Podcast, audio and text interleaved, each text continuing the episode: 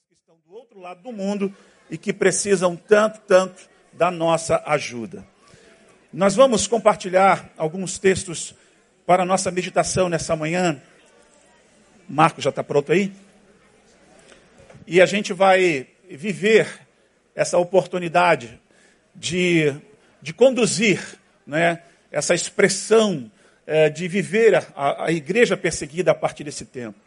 Mas que há um pastor que está preso, alguém que representa a vida de um coreano da Coreia do Norte, alguém que representa um indiano lá no norte da Índia, onde a perseguição está acirrada. Eu cheguei agora de Londres essa semana e eu me sentei com uma pessoa que vocês vão ver a imagem dele, que foi envenenado duas vezes por causa da sua fé em Cristo.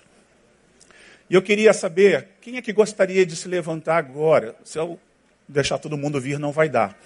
Mas eu queria pedir para uma criança se levantar. Vem, vem cá. E ajudar a libertar esse pastor que representa algo muito importante para a vida da igreja do lado de cá. E ela vai lá e vai abrir essa gaiola.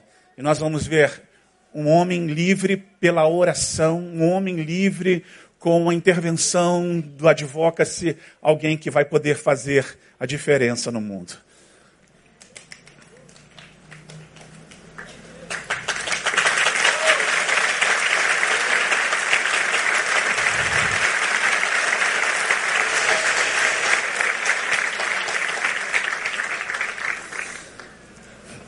Esses gestos são tão simbólicos, né? Mas eles representam uma realidade que em breve nós talvez estejamos para viver aqui em nosso país. Não se sabe exatamente quanto tempo pode chegar uma perseguição numa nação tão livre como a nossa. Olhem para cá, deixa lá a gaiola sair, deixa o pessoal fazer seus movimentos.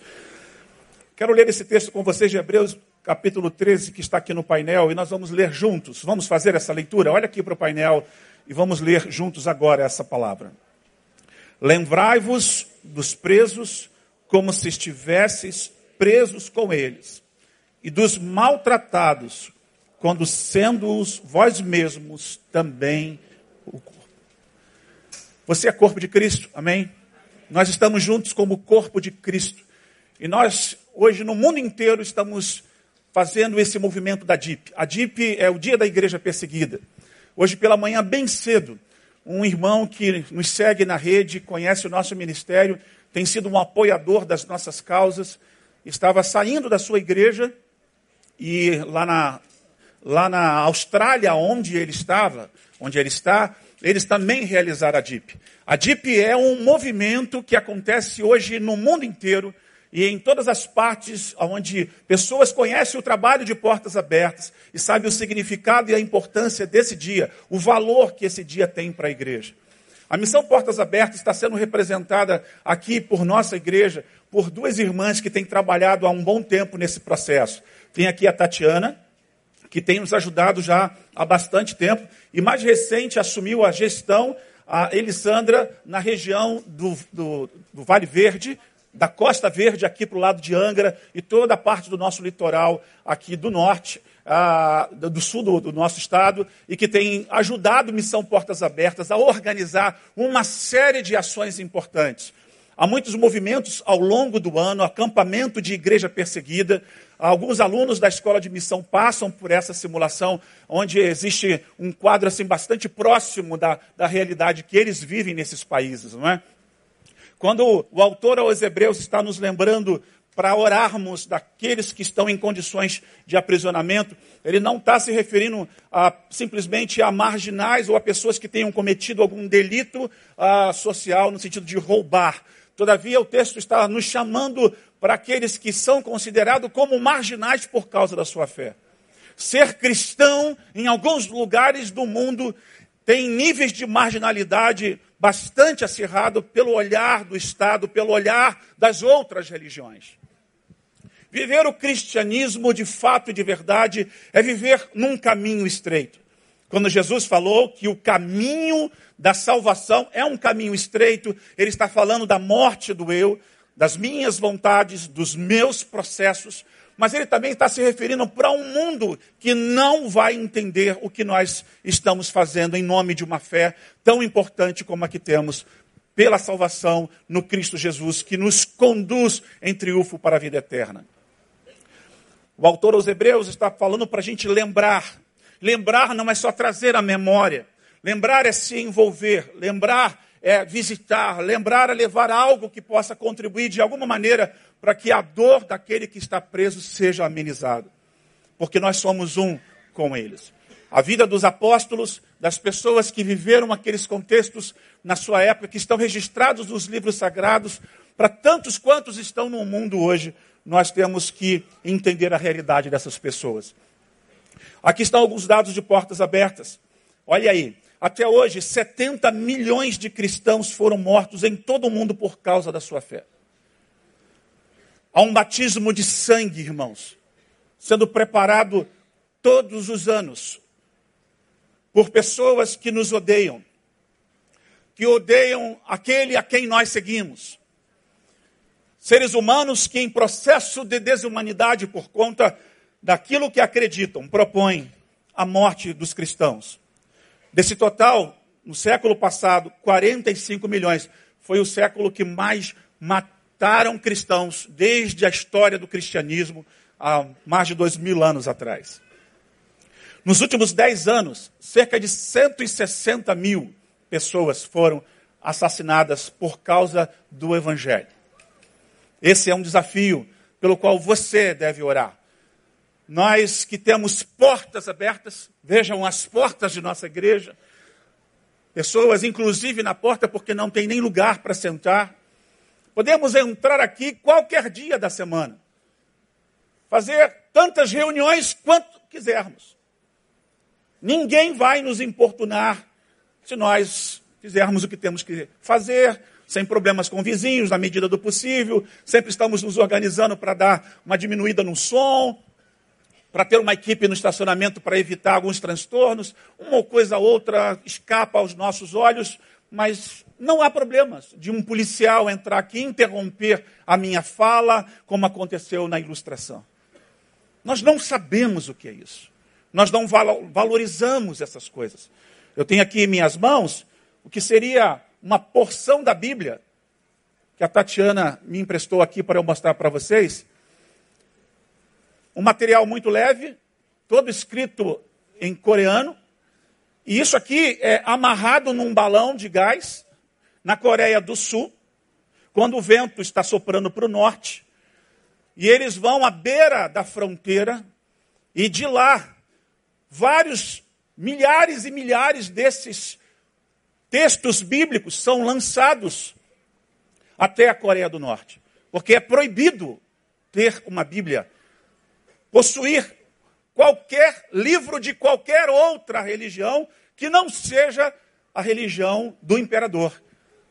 Porque o imperador é o ser adorado, ele é o Deus adorado por gerações, da dinastia da família do King John. E essa é uma pequena amostra da realidade das quais nós não podemos nem de longe sonhar ao valor que não damos, por exemplo, à própria palavra de Deus. Quantos de vocês essa semana nem a Bíblia abriram para ler?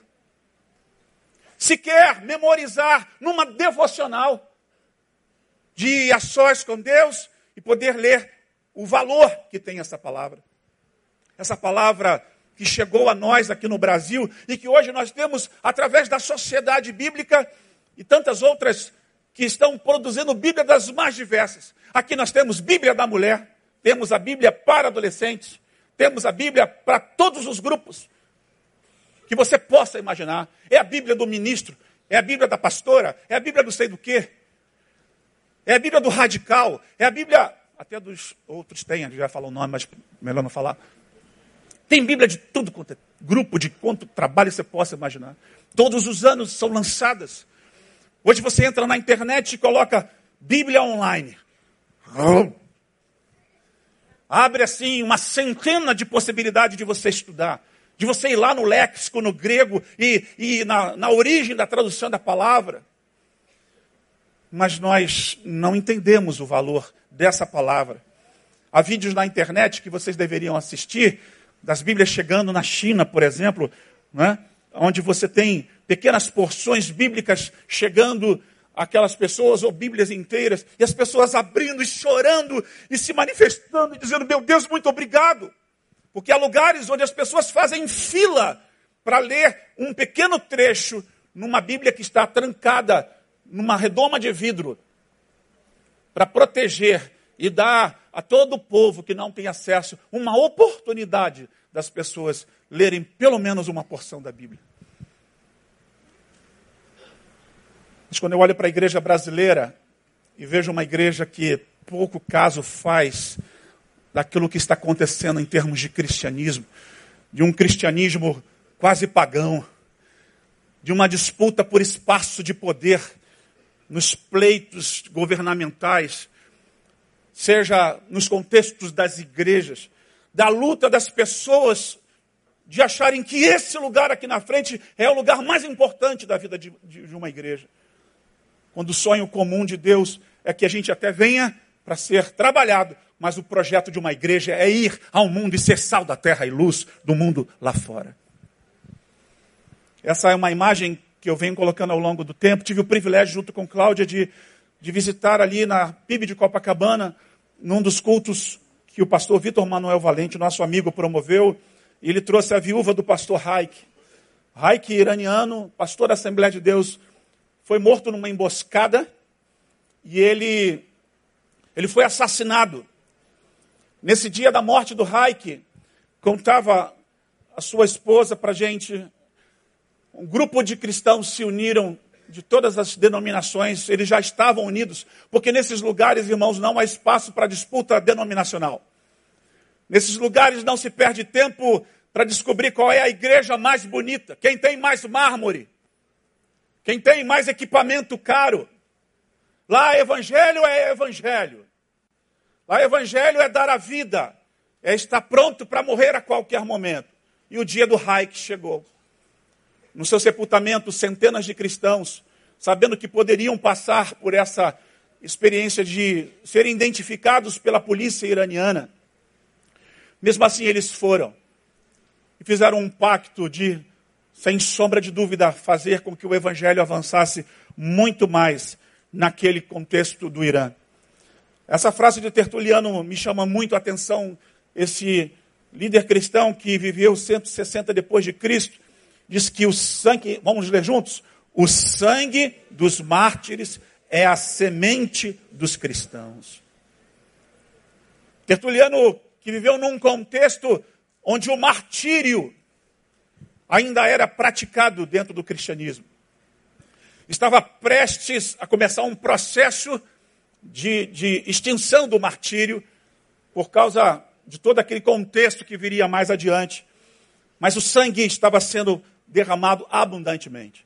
Cristãos nessa época de Tertuliano, um pouco antes e um pouco depois, eram queimados vivos nas ruas de Roma à noite, à tardezinha, para o início da tarde, final da tarde, início da noite, para se tornar uma espécie de poste de luz.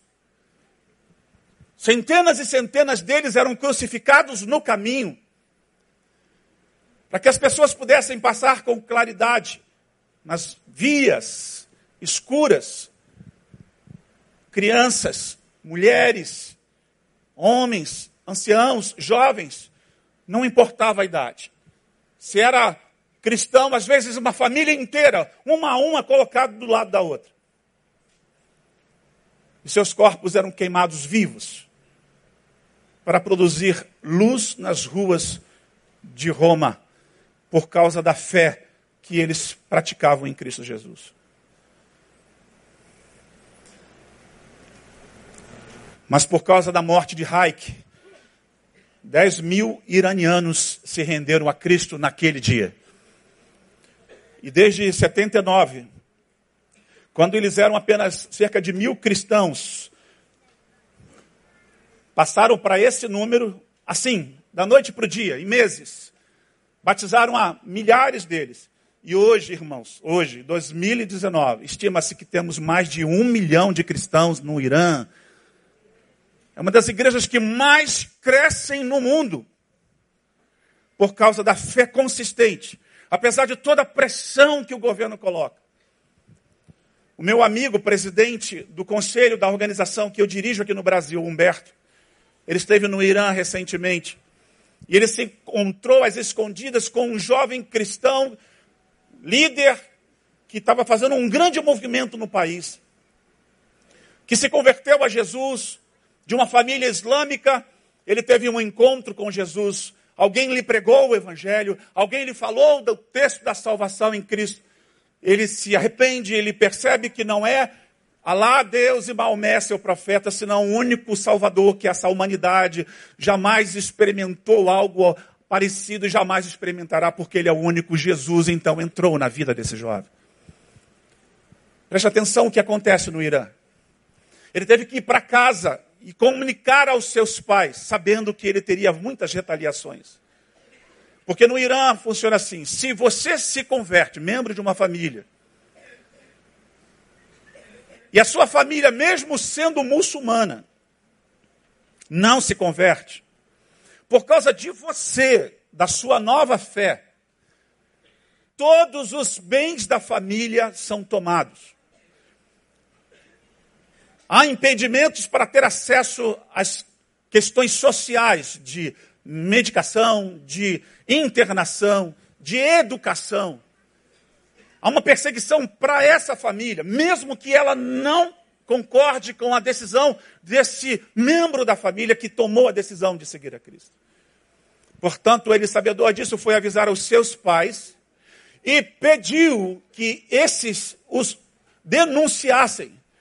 Ele estaria, portanto, se despedindo de uma vez dos seus pais, fugindo de casa, para que os seus pais não sofressem essa retaliação. Três da manhã, numa das ruas na capital do Irã, Humberto encontra esse moço numa casa. Estavam todos aguardando a presença dele. Quando batem a porta do lado de fora, eles não sabiam se era de fato o irmão que estaria chegando ali ou se era a polícia. E eles foram então ao encontro da porta, viram, era ele e começaram então a falar de todos os projetos do reino de Deus naquele país, que avança a passos largos para a glória de Cristo, apesar da perseguição. Esse é o irmão André. Que nós devemos muito orar e louvar a Deus pela vida desse amado homem que tem feito a diferença na nossa geração. Há mais de 60 anos, Missão Portas Abertas está fazendo a diferença no mundo. E aqui um pequeno trecho de como tudo começou, né? Ah, o irmão André já está bem idosinho, ele já não viaja muito pelo mundo afora, sua idade já não lhe permite. Esse holandês que fez todo esse movimento, o primeiro movimento que ele fez foi visitar a Polônia, sem muita pretensão, todavia chegando lá encontra um grupo de comunistas radicais que estavam prontos e dispostos a morrer por aquilo que acreditavam pessoas ativistas que acreditavam profundamente na causa pela qual defendiam. E ele viu milhares e milhares de jovens fazendo esse movimento. E aquilo mexeu com o coração dele. E ele reconheceu quão pouco ele vivia de forma tão dedicada para Deus. Porque, irmãos, às vezes os filhos das trevas são mais prudentes do que os filhos da luz. A maneira como algumas pessoas de outras religiões se dedicam com tanta profundidade, com tanto respeito por aquilo que elas velam, por aquilo que elas zelam, por aquilo que elas acreditam. Seja nas religiões afro, quando há os pactos, as preparações, que essas pessoas, até de abstinência sexual, vivem em nome daquilo que acreditam nas entidades que virão e trarão sobre elas algo que elas estão esperando. André então se viu diante disso, viu a igreja da Europa já aquela época limitada, voltou para buscar Bíblias, pegou o seu Fusca e partiu. O oh, bom e velho Fusca.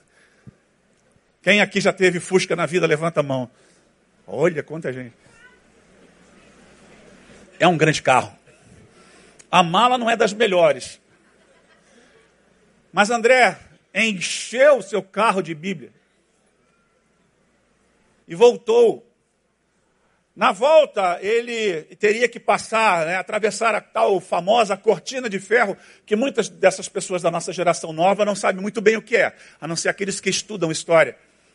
Mas Todo mundo aqui lembra da época das Guerras Frias, das questões da Alemanha Oriental, Alemanha Ocidental, da Rússia, de vários países como Polônia, que é o país em questão.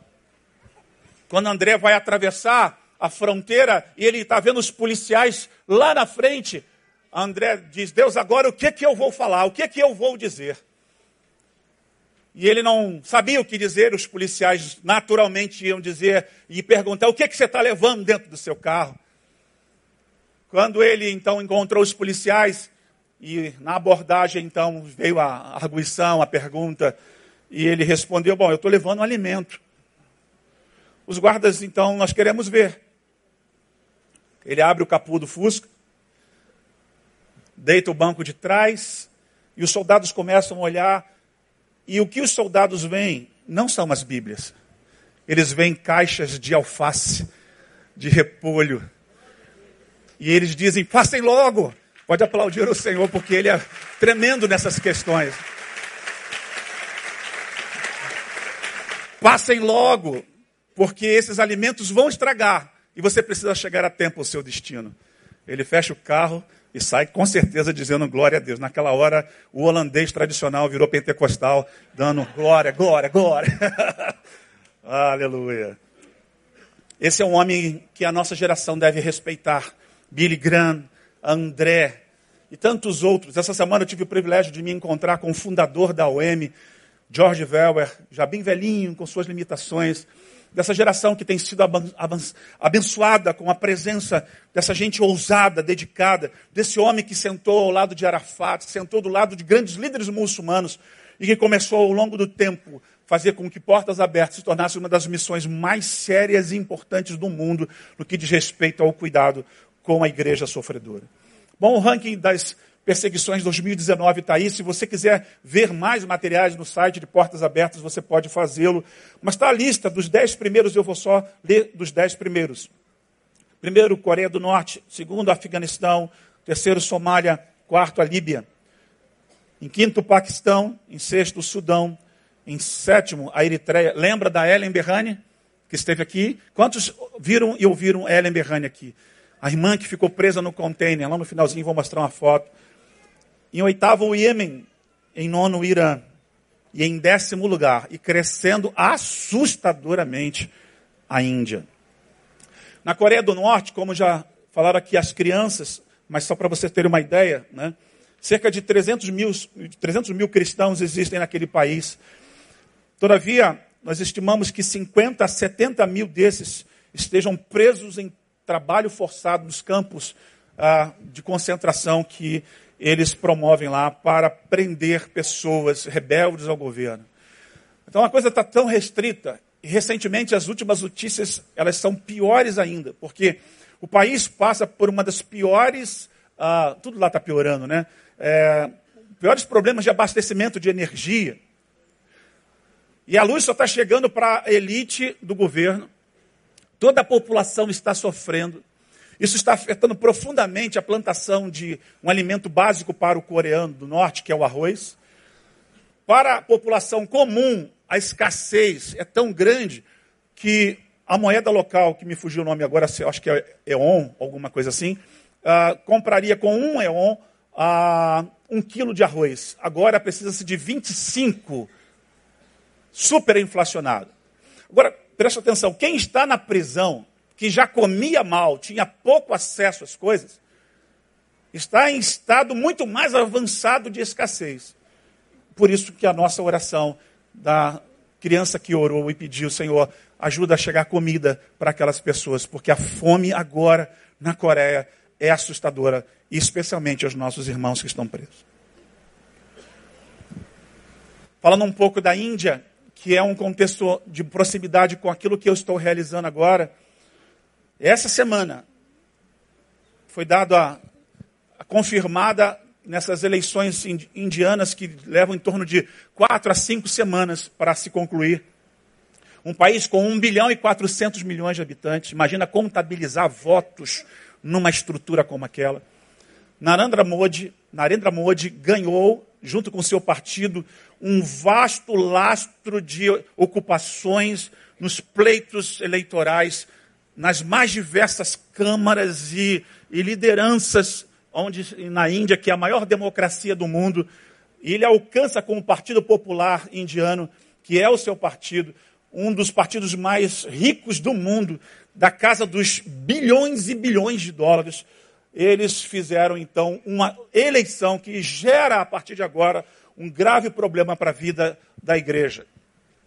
Narendra Modi já vem ao longo dos anos, desde 2014, permitindo que as suas lideranças façam atrocidades pelo país contra cristãos e quaisquer outras religiões. Os muçulmanos estão sofrendo muito na mão desse primeiro-ministro, que é nacionalista radical e que é a hinduinização do país a qualquer preço. Eles vão revogar a Constituição a respeito do sistema de castas que, segundo a Constituição indiana, desde 1950, quando o Dr. Ambedkar, um Dalit, filho de um homem importante, soldado importante à época, que lutou pelas é, causas da Índia contra governos do Paquistão e outras partes do mundo, nessas muitas guerras em que a Índia esteve. Nanandra Modi teve o privilégio de estudar como um Dalit, porque o seu pai fez valer toda a sua luta como soldado, para que aquele filho pudesse ter a oportunidade que Dalits nenhum tinha. Um Dalit na Índia, ele passa por tantos problemas, que para ele andar numa estrada, se ele for descoberto, ele é pego, apanha e muitas vezes o mata. E Dalit tem que andar pelo meio do mato, se escondendo das pessoas como bicho, para que as pessoas não saibam quem eles são. Seu pai andou quase três estados inteiros procurando escola. Até que um dia uma escola o recebeu. E ele estudou, se formou, se tornou um doutor. E ele escreveu a Constituição Indiana, que, segundo as leis da Índia, ainda são impedimentos para essas atrocidades que o governo faz, todavia fazendo do mesmo jeito. Agora, a partir de agora, reunido em Londres com a minha liderança, da Índia, nessa reunião global do Dignity Freedom Network, a organização que nós fazemos parte por essa causa lá na Índia. Nossa liderança do Joseph nos disse, pastor, que a situação vai ficar muito mais apertada. Que a igreja brasileira ore muito pelo que vai acontecer na Índia nos próximos dias. Eu fui solicitado a promover alguns encontros aqui, que eu não posso falar em público, para que eles, vindo ao Brasil, encontrem meios de diminuir essas ações que estão contra os cristãos naquele país. Nossas igrejas na Índia estão sendo queimadas. As nossas escolas estão sofrendo pressões profundas. Os radicais hindus estão vindo até contra nossas ambulâncias de assistência médica, com nossas clínicas que dão saúde ao povo. A palavra conversão na Índia é um crime. falar em se converter a qualquer outra entidade que não seja da linha do Deus, que é o Deus Brahma, não é possível. E isso, portanto, irmãos, afeta profundamente a vida das pessoas. Perde-se direito, como na Coreia e em outros lugares do mundo, ao acesso à saúde pública, à educação e tantas outras questões. Além, claro, dos crimes de morte e de a depredação de patrimônio. Há definições de perseguição que eu queria te chamar a atenção para você entender. Primeiro, a, nós temos aqui duas fontes. Né? A primeira dela é a Convenção da ONU e a segunda na Bíblia Sagrada. Segundo a, a ONU, a Organização das Nações Unidas, no artigo 18 da Declaração Universal dos Direitos Humanos de 48, toda pessoa tem o direito à liberdade de pensamento. Vamos ler juntos? Consciência e religião. Este direito, vamos, inclui a liberdade de mudar de religião ou crença e a liberdade de manifestar essa religião ou crença pelo ensino, pela prática, pelo culto e pela observância, isolada ou coletivamente, em público ou em particular. Preste atenção. Esses países estão sentados numa cadeira de uma organização que supostamente eles deveriam obedecer. São leis internacionais. Se eu faço parte da ONU como nação, eu tenho que conhecer os seus artigos e entender que quando eu ajo de forma contrária a isso, eu estou rompendo com os padrões e os programas dessas leis. Portanto, as nossas lutas também estão sendo feitas lá. Por vezes, Joseph e seus representantes têm ido à ONU e têm chamado a atenção do governo indiano, bem como outros cristãos estão levando abaixo assinados. Lá na Coreia do Norte, um americano foi num restaurante com a seguinte estratégia: ele levou uma Bíblia em inglês e coreano, entrou como turista, eles só andam como turistas nas partes das cidades toda maquiada, prédios bonitos, mas vazios, não tem ninguém morando. São acompanhados integralmente por policiais que se revezam e ficam perto dele o tempo todo. Ele deixou uma Bíblia, deixou uma Bíblia num restaurante. Pegaram ele. E ele foi condenado a muitos anos de cadeia. Por causa dessas leis e regras, um grupo de pessoas, lideranças de portas abertas, mobilizou lideranças do mundo inteiro e fizemos abaixo assinado. Portanto, se você que segue portas abertas receber algum dia um pedido de abaixo assinado, faça, porque alguém está em risco. E nessas lutas, para a glória de Deus, ele só ficou preso cinco meses e foi liberto, já está no seu país. Mas a situação está se agravando, irmãos, no mundo inteiro. Aqui nós trouxemos um dia o Xande, o ex-Paquito. Xande está no Níger, um país do norte da África, do lado da Nigéria. Quantos aqui ouviram falar de Boko Haram? Boko Haram, um grupo radical islâmico que sequestrou 200 meninas há um tempo atrás no governo de Barack Obama.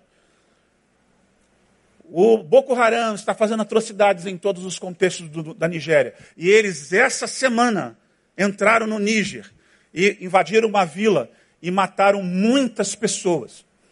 Estupraram muitas mulheres e levaram algumas consigo.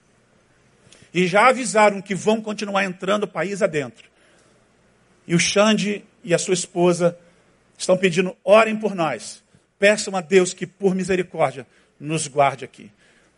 Da última vez que eu falei aqui sobre DIP, o Xande tinha passado por uma perseguição, não o Boko Haram, mas um grupo radical muçulmano do seu país, onde ele é missionário, entrou na propriedade deles, que é um orfanato, eles têm mais de 20 filhos que eles adotaram, abandonados lá pelas famílias islâmicas.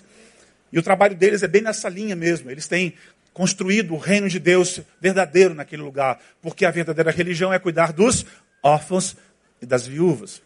Mas eles não quiseram nem saber, são cristãos. Eles conseguiram ser anunciados que eles estavam vindo, ou seja, avisaram: corram, porque estão vindo atrás de vocês. E eles fugiram para o deserto do Níger. E se esconderam por dias, num deserto que de dia pode fazer 65 graus e à noite zero. Fugiram com o que puderam. E quando voltaram, encontraram todas as mobílias reviradas, todos os equipamentos queimados. Ninguém se feriu. Mas isso assusta. Isso não entra no nosso coração, né? Eu falo essas coisas aqui, talvez você. Ah, é mais um culto de Betânia, a gente hoje vai embora, vai almoçar, vai comer um frango, fazer alguma coisa. Irmãos, encarnem esse desafio como essas crianças. Essa semana nós fomos ali no museu para resolver algumas questões que vêm pela frente. Encontramos um membro de nossa igreja que trabalha lá. E ele falou assim: Poxa, minha filha. Sua filha? Seu filho? Seu filho só, só fala nisso. Filho do Ronald. Estão orando, estão, estavam ansiosos para participar disso. Nós estamos ensinando nossas crianças desde agora, porque alguns já de vocês já adultos já não conseguem mais encontrar esse conhecimento, já estão tão impermeabilizados, já estão tão insensíveis a um chamado. Ah, o Senhor tem nos falado, irmãos, que quem tem posto a mão no arado não pode mais olhar para trás. E é hora de a gente cumprir a nossa missão nesse mundo. E avançarmos como nunca, como uma igreja, pujante, não pelo seu tamanho especificamente, não pela sua glória de títulos sociais, mas muito mais pelo que ela realiza socialmente, por aquilo que ela é na comunidade, por aquilo que ela é na sua ligação com o mundo. E viver uma DIP em nossa igreja é uma grande bênção, é uma grande alegria. a mais desse pacto internacional. Vou pulando aqui por causa do tempo. A segunda coisa que eu quero chamar a sua atenção é a perseguição segundo a Bíblia. A Bíblia é um livro que nos revela muitas coisas a respeito da nossa história passada, da história que vai vir pela frente. E nós temos esse texto de Mateus que é no início do Novo Testamento e que abre para nós essa visão de Jesus. Ele está no monte, no monte dando um sermão, e é o sermão do monte, portanto, no capítulo 5, 6 e 7 de Mateus, e ele abre falando das bem-aventuranças. E ele fala dos mansos, ele fala dos pacificadores, ele fala dos humildes. Ele vai falando daqueles que têm fome e sede de justiça. Mas quando ele chega no versículo 10, ele encerra as bem-aventuranças exatamente com essa expressão. Você pode ler comigo? Vamos lá? Bem-aventurado os que são perseguidos por causa da justiça, porque deles é o reino dos céus. Bem-aventurados sois vós, quando vos injuriarem e perseguirem, e mentindo, disserem todo mal contra vós por minha causa. Alegrai-vos e exultai, porque é grande o vosso galardão nos céus, porque assim perseguiram os profetas que foram antes de vós. Talvez a nossa geração não veja perseguição. Mas muitos dos que chegaram aqui no Brasil há 150 anos atrás, 200 anos atrás, encontraram nesse país uma forte resistência, até por outros contextos cristãos especialmente. De muitos pastores que chegavam em cidades do interior do estado do Brasil, ou mesmo nas grandes capitais, logo nos primórdios, Há uma história de Bugby, um dos primeiros batistas a chegarem aqui no, no país, que foi recebido com uma corja de pessoas que estavam com paus e pedras na mão para espancarem. E ele conseguiu escapar. Mas há tantos outros que tiveram, por exemplo, impedimentos até para comprar mercadoria nos comércios locais, porque passava o líder da, daquela religião e dizia: Olha, não abra a porta para o pastor Neil que está chegando aí. Não abre a porta para o pastor Lindoval, nem para ele, nem para sua família. Essa gente te diz de Deus, mas são lobos no meio da gente. A dificuldade de matricular um filho numa escola. E é sempre assim. Quando não são violentos com agressividades, quando não nos vêm para matar, eles vão destruindo até os nossos sonhos. As coisas mais simples que a gente deseja ter como direito na vida. Aqui e ali, em alguns países, as leis vão se ajustando e vão melhorando e minorando o mal. Graças às ações jurídicas que também devem ser feitas. E é direito nosso como cidadão. Todavia, nem sempre é assim. Mas Jesus está dizendo, gente, alegrai, alegrai, alegrai-vos, regozijem-se, como, como a gente pode rir numa hora como essa? Como a gente pode louvar a Deus numa hora como essa? Das muitas histórias ao redor do mundo, por exemplo, meu padrinho de casamento foi preso no Egito. E em sendo preso, colocaram vidro moído na sua comida. Ele e o seu companheiro missionário presos comeram mas nenhum mal lhes aconteceu. E os guardas, assombrados, com tamanho milagre, foram tocados por Deus de reconhecer que esses moços pertencem a um outro grupo de pessoas na humanidade que falam uma linguagem muito, muito diferente. E por conta disso, irmãos, essas pessoas começam a se aproximar e perguntar: como é o nome mesmo do Deus que você serve? Mas nem sempre é assim. A gente olha para a geração apostólica dos nossos dias, nessa luta desenfreada de títulos nas nossas igrejas da última geração, todo mundo querendo ser alguma coisa que tenha um título, nessa carreira ministerial progressiva de títulos para se sentar nos lugares mais importantes, para possuir uma carteira, para dar carteirada religiosa nos lugares onde a gente visita, enquanto naqueles dias ser apóstolo, ser alguém que servisse a Jesus, Era muito mais do que título, era, acima de tudo, uma função, e uma função perigosa. Tantas pessoas buscando dons que tragam ah, destaque, que possam promovê-las. Alguns dons como os proféticos. Quer ser profeta nessa geração, num contexto como esse, é outra coisa. Mas profeta no Rio de Janeiro, no quintalzinho da sua casa, fazendo profecias e profetadas em alguns lugares, como aqui no Rio de Janeiro, em montes, onde os profetas cobram por, por revelação. Nesses lugares, cristianismo é coisa séria. E Jesus está dizendo: bem-aventurados sois, vocês que estão sendo perseguidos por causa da justiça, por causa do meu nome. Porque justiça, irmãos, porque o Evangelho é a manifestação máxima da justiça de Deus na terra. É a manifestação de princípios de igualdade, de comunidade.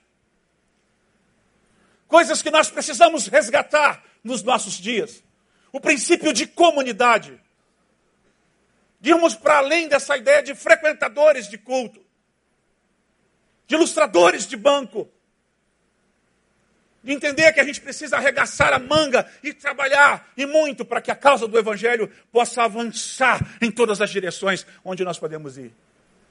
Eu olho para uma igreja como essa com um potencial incrível e por toda a história que ela tem escrito ao longo desses vinte e poucos anos à frente da liderança com o nosso pastor. Mas a certeza de que nós podemos produzir muito mais. Porque você que ainda é um frequentador, desses mais de 4 mil membros que circulam por aqui, muitos de vocês ainda não se envolveram com praticamente nada e que sequer possam conseguir imaginar o que significam essas questões. Como eu disse no início, para mim isso aqui é um batismo de sangue, é um batismo de fogo, não do fogo do Espírito que nos leva a um reteté gostoso, que são bênçãos. Mas esse batismo aqui é um batismo com fogo que queima a palha no seminário, me lembro que a gente usava muita linguagem para as questões superficiais, não sei nem eu se era do, teu tempo, do tempo, os palhudos. Né? E esse cara palhudo, aquela ali é palhuda. Por que palhudo? De palha. Tacou fogo, queima logo. Mas essa ideia da gente ser consistente, ter capilaridade, ter consistência, ter consolidar com, com o processo da vida cristã, dizer ao que viemos, fazer valer a pena a nossa missão no mundo. Esse é o plano e o projeto de Deus para nós, aleluia. A esse texto de Atos, capítulo 7 também, no versículo 52. E aí o texto está dizendo: A qual dos profetas não perseguiram vossos pais? Até mataram os, os que dantes anunciaram a vinda do justo, do qual vós agora vos tornastes traidores e homicidas. É Estevão, um diácono, defendendo diante de um tribunal de religiosos, de gente que dizia fiel a Deus. Porque, irmãos, em nome de Deus não significa exatamente nada quando a materialização e a forma como nós nos realizamos nesse mundo, de fato, faça jus à ideia de ser de Deus. E aqui está Estevão diante de um sinédrio, diante de, um, de uma liderança forte, macumunada politicamente com o governo de Roma, que comia na mão do governo de Roma, que disputavam espaços de poder social, de títulos de governança, que recebiam peitas na ideia de receber propinas. Eles estão vendo esse moço, um diácono, eleito entre outros seis, se destaca pela sua dedicação na evangelização, colocando em risco a sua vida. Foi descoberto, foi pego, foi preso, e aqui no momento do seu julgamento, antes da sua morte, porque Estevão seria o primeiro mártir cristão. O primeiro mártir cristão não foi um apóstolo, foi um diácono. Diferente das lideranças diaconais dos nossos dias. Graças a Deus, em Betânia, pastor Neu neutralizou esse, esses poderes. Mas já sofreu na mão de diácono. Vocês conhecem a sua história tanto problema com o diácono da nossa geração que trocamos o versículo: resistir ao diácono e ele fugirá de vós. Alguém deu um aleluia. Alguns estão aqui porque fugiram de lugares onde diáconos atazanaram suas vidas. Eu já vivi as minhas perseguições dos diáconos, dos diábolos, sei lá como é que é o nome disso. Mas Estevão estava lutando por uma causa justa. E aqui ele está lembrando, trazendo à memória: olha, vocês e os seus pais, os nossos pais, perseguiram os nossos profetas. Os profetas do passado, irmãos, nem sempre foram mortos pelos governos da Babilônia, pelos governos tirano de Ciro ou outros. Foram mortos pelos próprios religiosos. E ele está lembrando, é isso que vocês estão fazendo. Porque eles anunciavam a vinda do justo, estavam falando de quem? De Jesus que um dia viria e veio. E é por causa desse Jesus que eu estou aqui defendendo essa causa. Horas depois, diz a Bíblia, nos capítulos 7 em diante até o 8, que Estevão foi colocado numa praça pública, tiraram-lhe a roupa, Saulo, que ainda não havia se convertido, é o responsável por pegar essa roupa de Estevão. Talvez tenham lhe colocado alguma roupa ridícula ou deixado seminu. E começaram um a um a pegar pedregulhos no chão e atacar na cabeça, em todo o corpo de Estevão, até que, sangrando cheios de fraturas, com hemorragias. Mas antes de morrer, Estevão, diz a Bíblia, viu os céus abertos e apareceu o Senhor Jesus para ele. E ele vê e ele revela isso. E a voz do Senhor dizendo: Bem-aventurado você, Estevão. E ele morre. Mais tarde, Saulo vai ter um encontro no caminho de Damasco e reconhecer: ei, rapaz, você não sabe com quem você está falando. Eu sou Jesus, a quem você persegue. Vou te fazer um perseguido também. e foi. Na lista de Saulo, ou de Paulo, como queiram chamar, ele vai falar naufrágios dois, fome algumas vezes, fustigado por vara. Você sabe o que é ser fustigado por vara? Sabe? Sabe o que o protocologista faz com a gente quando vai lá? Exatamente isso. Chicotadas, escárnios, apedrejamento, antes de morrer, segundo a tradição, decapitado. Há mais um texto, para a gente já ir caminhando por fim. O que motiva a perseguição? João 15, 18 diz aí: Se o mundo vos odeia, o que, que diz aí, irmãos? Sabei que, primeiro do que a vós, me odiou. Odiaram a ele. Quantos seguidores de Jesus tem aqui? A gente levanta a mão molinho hoje, né? Pensou? Se é um policial com um fuzil na mão, né? quem é seguidor de Jesus aqui? Ela, ele. E você, não, estava passando, me botaram aqui dentro. Né? Olha aqui, ó, versículo 19, presta atenção. Vê, vê, vê quem é você nessa história, porque hoje e amanhã, para a gente dar uma refinada nessa.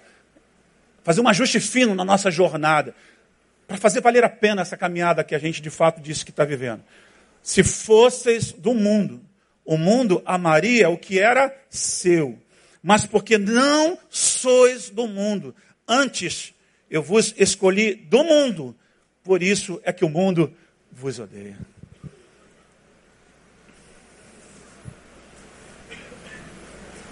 Qual é a nossa diferença para o mundo?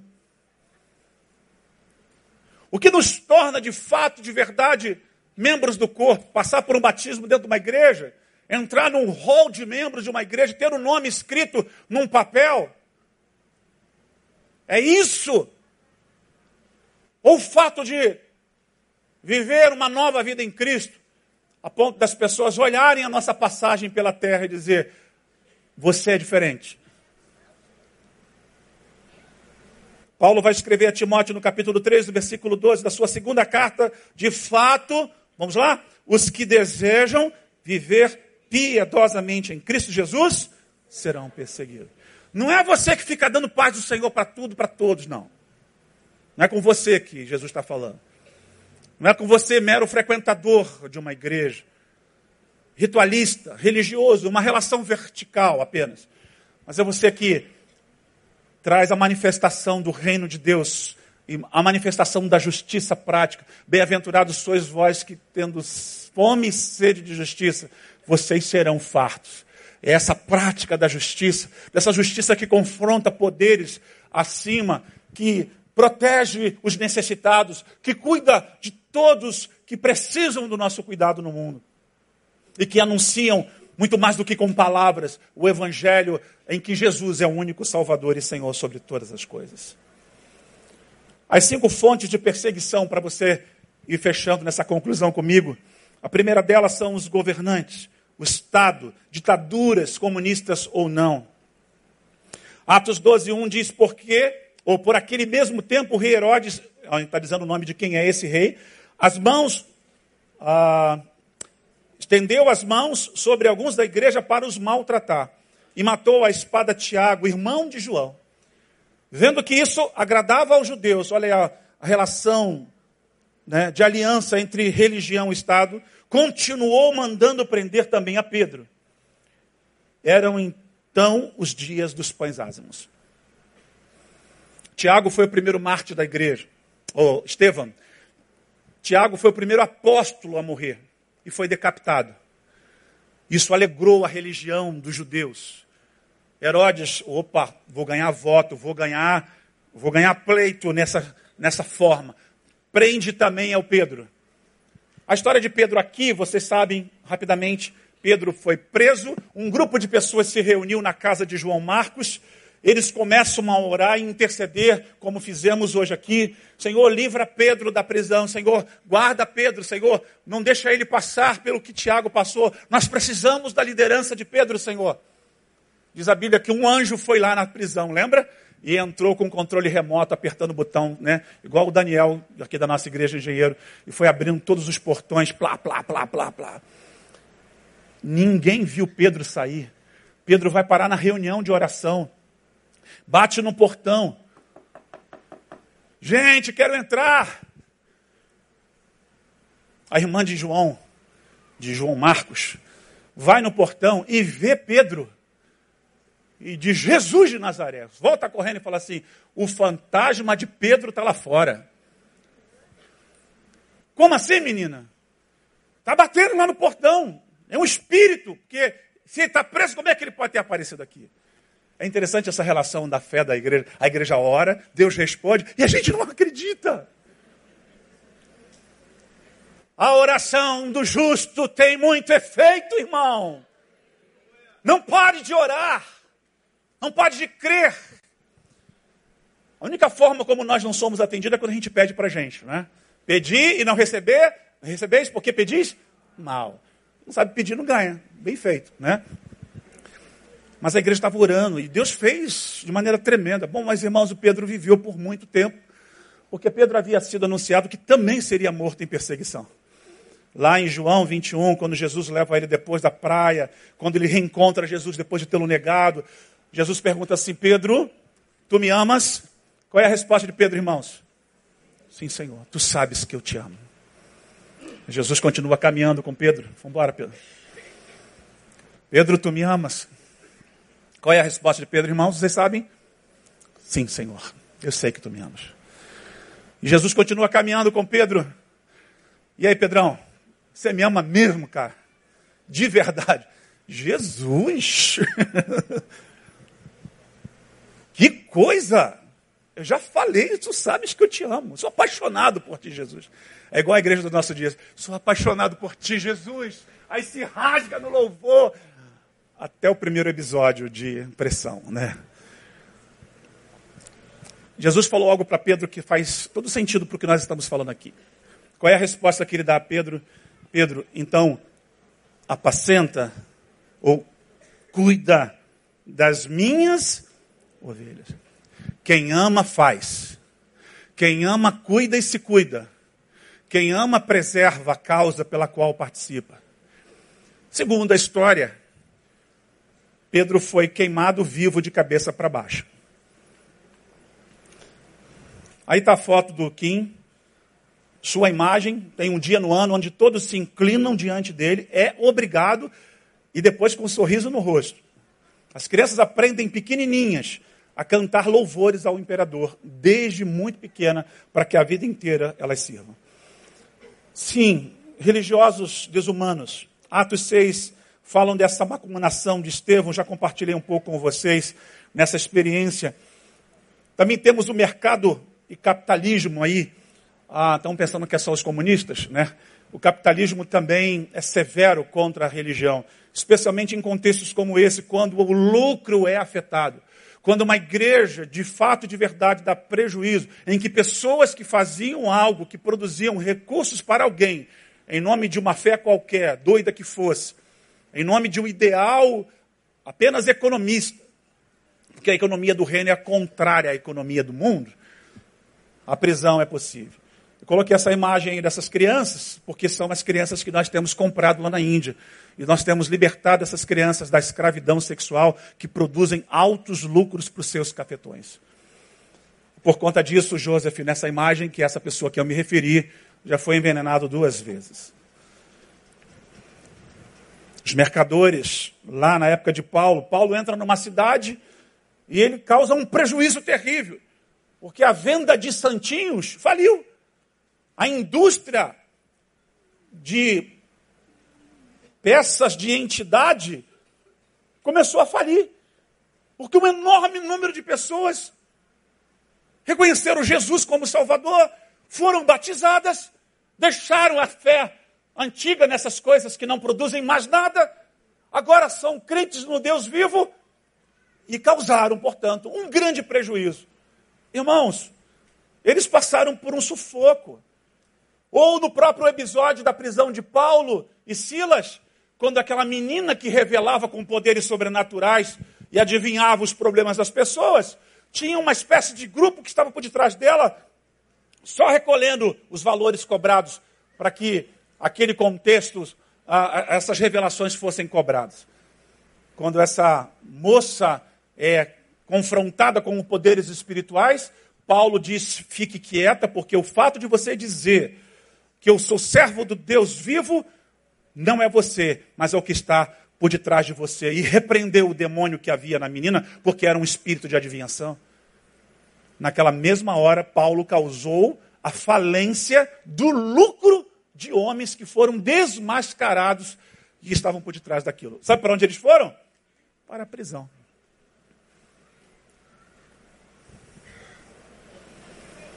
A família. Aqui a coisa fica mais estreita. Porque às vezes, irmãos, vai ser dentro de casa. Sentado esses dias batendo um papo com o Neil, a gente estava falando sobre isso.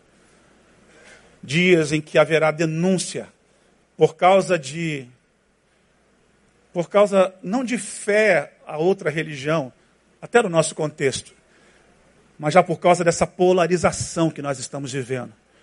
Porque você, bolsomínio, você vai fazer mal a muitos lulistas por causa dessa forma ignorante como você tem andado no mundo. E você, lulista, vai fazer isso também.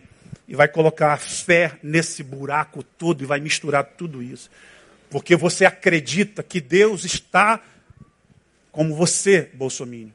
E você, lulista, acredita que Deus está com você. Ou a gente dá um basta nesse negócio. Ou isso aqui, ó. Não penseis que vim trazer paz à terra? Não vim trazer paz, mais o que?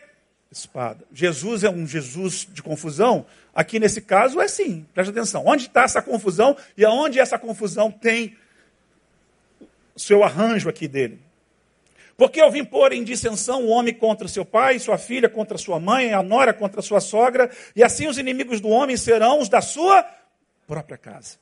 Quem ama o pai ou a mãe mais do que a mim, coloca aí. Quem ama o Lula ou Bolsonaro mais do que a mim, não é digno de mim.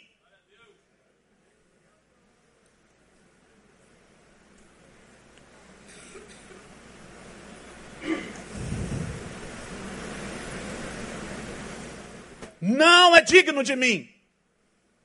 Se situa, meu irmão. E quem não toma a sua cruz e não segue após mim, não é digno de mim.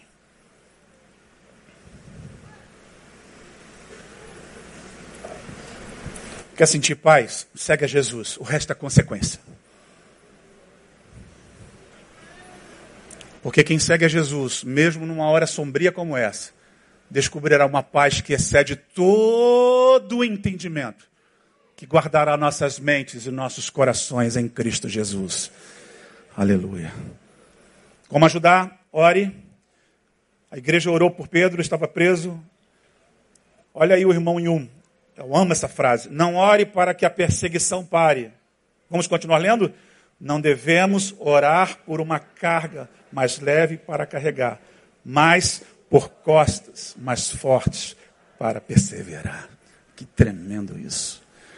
Porque a carga vai ficar pesada. Eu entrei por essa porta, a gente estava conversando ali sobre algumas coisas que estão afetando famílias, contextos de morte. E eu falei, Jesus, o teu fardo é leve. Ajuda-nos a viver o seu fardo e ter costas fortes, preparada pelo que vem pela frente. Apoie. Olha os presos precisando de ajuda.